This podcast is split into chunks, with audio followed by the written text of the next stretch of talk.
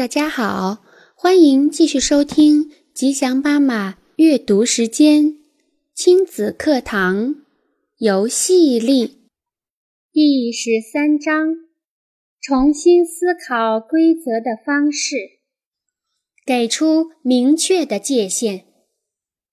有些家庭过度依赖于严厉的惩罚。而另一些家庭却走向相反的极端，过度放任。界限、引导和秩序都是孩子所需要的，只不过要承载于关爱和放松的态度中，而不是愤怒或报复的情绪里。大多数人以为我们必须在严厉和放任之中选择其一。其实，我们可以做到既用高标准要求和约束孩子，同时又理解他们的需求，接纳他们的感受。首先，我们必须明确，事事迎合绝不是在满足真正的需求。孩子既有真正的需求，又有不现实的奢求。两者天差地别，给饥饿的婴儿喂奶并不会宠坏他，给孩子关注、爱和安慰也不会宠坏他，但这并不等于要从头到脚的服侍他们。尤其当孩子长大一点后，他们将产生独立的需求。并需要感到自己的有力和成熟，这些都是真正的需求，我们都必须予以满足。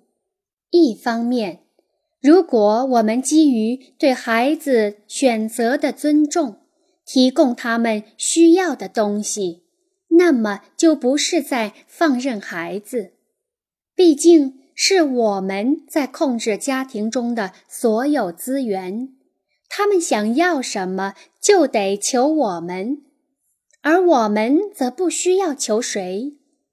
另一方面，如果我们给孩子东西，只是出于害怕他们的情绪反应，或是因为自己的内疚，那么我们就滑向了放任的极端。宠坏孩子的真正原因是我们违背了自己良好的判断。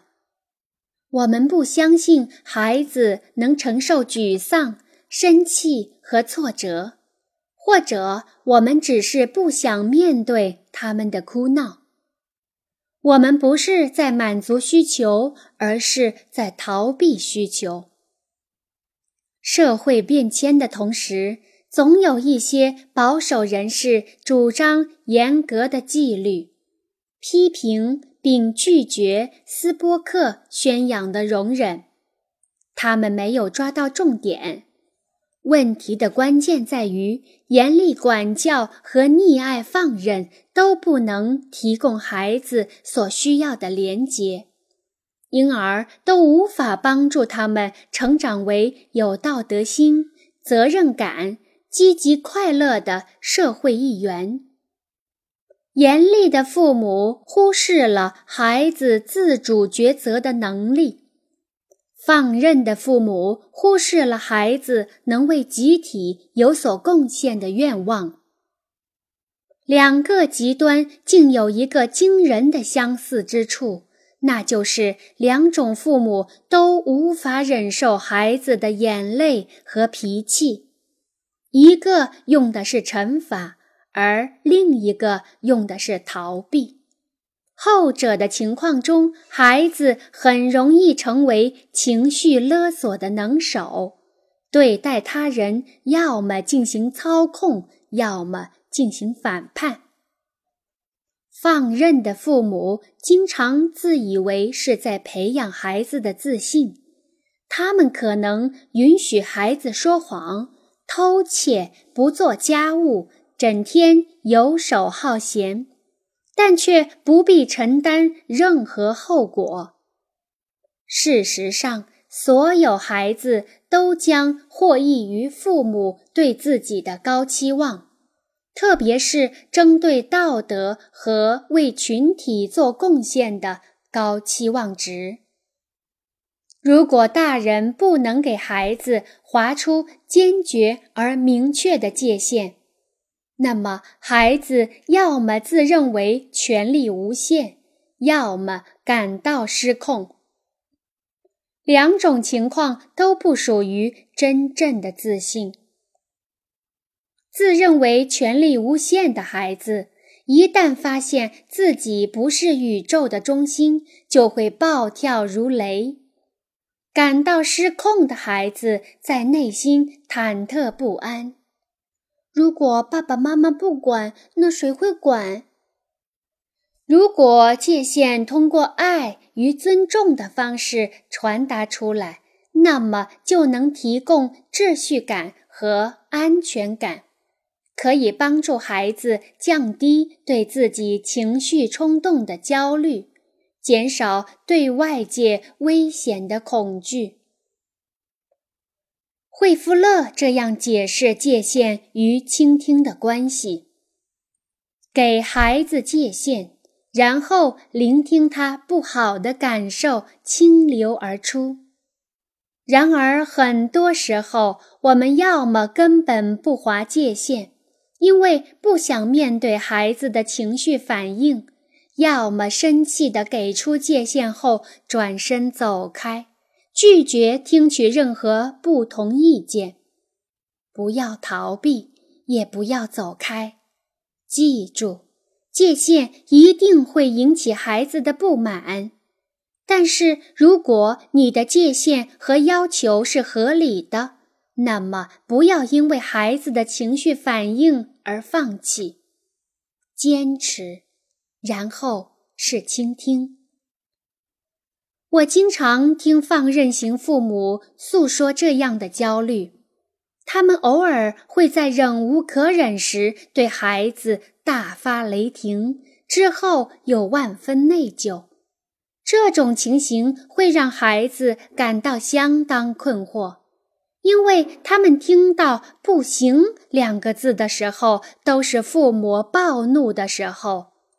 相应的结果就是，这些在平常事事顺心的孩子，稍遇挫折就会火山爆发。孩子需要听到的是爱与温和的“不行”，而不是恼怒和暴躁的“不行”。一些家庭中存在这样的冲突循环。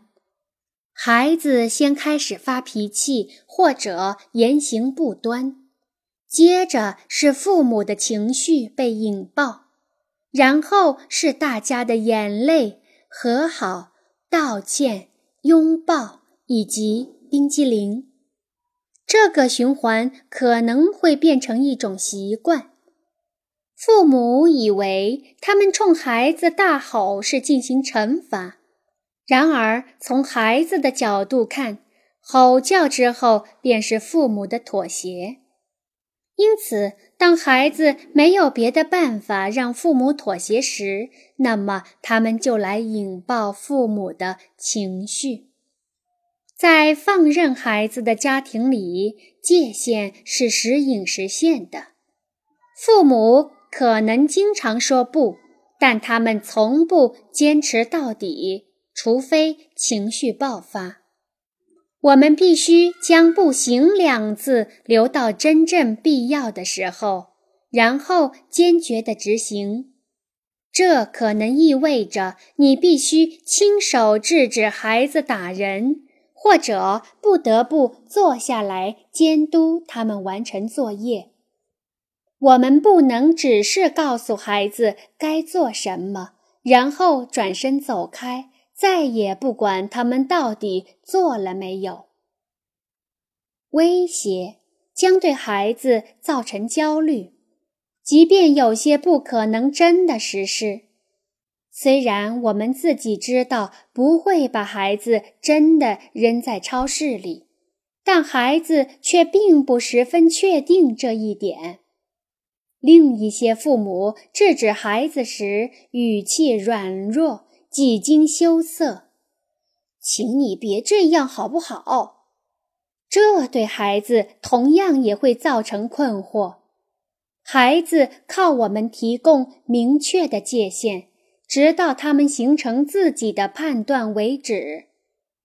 软弱羞涩的语气暗示着我们不能为孩子提供必要的安全感。有些家庭则在放任和惩罚之间忽左忽右，父母把同一个规则重复了二十遍，每次都是肉包子打狗，而每次也都没有进一步的措施。终于，父母突然愤怒地尖叫起来：“我跟你说了二十次了，是够气人的。”但是你说了一次后，为什么又说了十九次呢？惩罚和放任都将把孩子推入孤寂与无力的困境，而游戏以相应的规则手段将帮助孩子摆脱困境。